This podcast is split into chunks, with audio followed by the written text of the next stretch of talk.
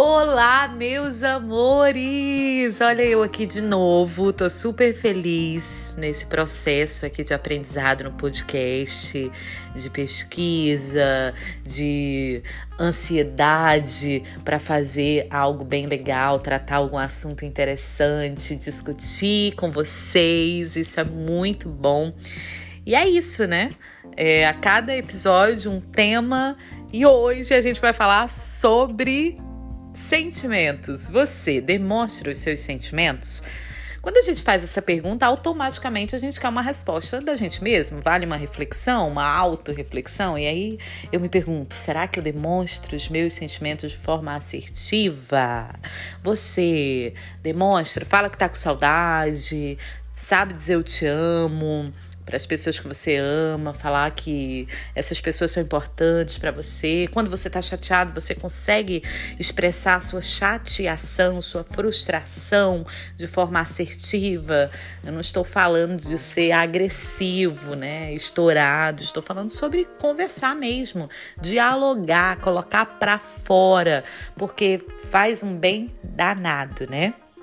Pois é, mas essa demonstração toda de sentimento você considera que isso é fraqueza ou maturidade emocional? Também vale uma reflexão, porque a gente vê muito hoje em dia essa questão, tipo, a pessoa conhece alguém muito bacana, muito legal, a pessoa tá ali numa vibe super bacana, super apaixonada, mas não demonstra esse sentimento porque fica com medinho de estar sendo emocionada, né? Que agora a palavra é essa, né? Emocionada demais, meu amor. Diz que tá com saudade no outro dia, tá se emocionando. Será que é isso mesmo? Ou será que você é, não poderá deixar de viver algo muito mais profundo, muito mais gostoso, muito mais estável, justamente porque não tem demonstrado o sentimento. Enfim, a gente precisa pensar um pouquinho sobre isso também, não é verdade? Bom, sabe aquele ditado engole o choro? Já ouviu? Mamãe falou para você isso? Papai também? Será que isso resultou em algum bloqueio emocional que hoje você precisa ressignificar? Normalmente o choro é ocasionado por uma reação emocional que vivemos. Chorar pode mudar as configurações a depender da cultura, né, do contexto. Você pode chorar de alegria, de dor, de raiva, de surpresa, de frustração.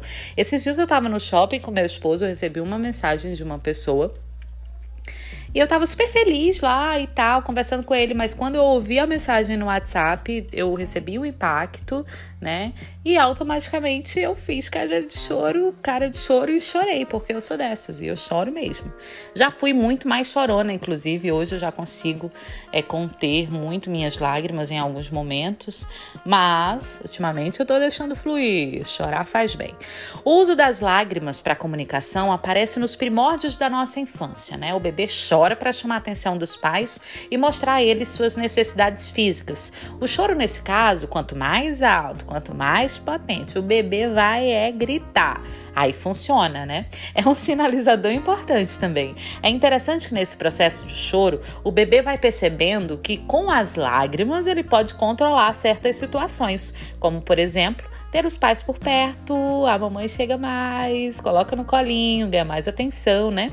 Quando eu falei que a depender da cultura o significado do choro pode mudar, eu vou dar um exemplo. Na Nigéria, entre os povos Tive, o choro do bebê não encontra receptividade. Os pais, nesse caso, desencorajam o choro dos bebês rindo delas. O bebê começou a chorar, o pai vai lá e, meu amor, vai ficar rindo, né? Vai debochar desse choro. E eles também tapam as bocas das crianças e apertam as suas narinas. Em uma tribo da Terra do Fogo, no sul da Argentina, os adultos gritam no ouvido das crianças quando os pequenos ameaçam chorar. Para essas crianças, obviamente, o sentido do choro adquire um aspecto totalmente diferente do nosso, né?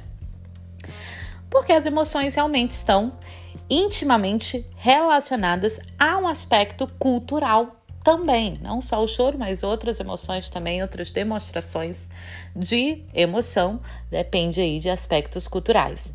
Na maioria da cultura ocidental, chorar pode ter uma conotação feminina, e a gente vê muito isso até nas músicas ainda, sertanejas, por exemplo. Homem não chora, né? Muitos pais acabam repetindo isso para os filhos homens quando estão manifestando choro, porque chorar é coisa de menina, como se os homens não pudessem manifestar os seus sentimentos. E aí a gente vê um monte de macho escroto que não sabe demonstrar sentimento mesmo, né? Aquela pessoa fria. Já nos países islâmicos, por exemplo, ainda falando de cultura, os homens choram enquanto as mulheres se apartam para verterem suas lágrimas. Guerreiros de algumas tribos indígenas também podem chorar e ser carinhosos publicamente sem qualquer questionamento de sua masculinidade. Em 1972, um candidato a presidente dos Estados Unidos chorou em público. Naquela época, isso foi considerado sinal de fraqueza e ele acabou renunciando à corrida presidencial bem cedo. 20 anos mais tarde, Bill Clinton chorava publicamente e nos momentos apropriados, e isso era considerado algo positivo, principalmente para as eleitoras emocionadas com aquele homem bonito chorando. Bom, olha aí como mudou o significado social das lágrimas, né, com o passar do tempo. Há quem diga que um bom choro vale mais que doses de tranquilizantes. Quem nunca foi dormir depois de uma crise de choro? Meu amor, a gente chora, a gente derrama essas lágrimas, joga para fora. E aí depois dorme igual um bebê.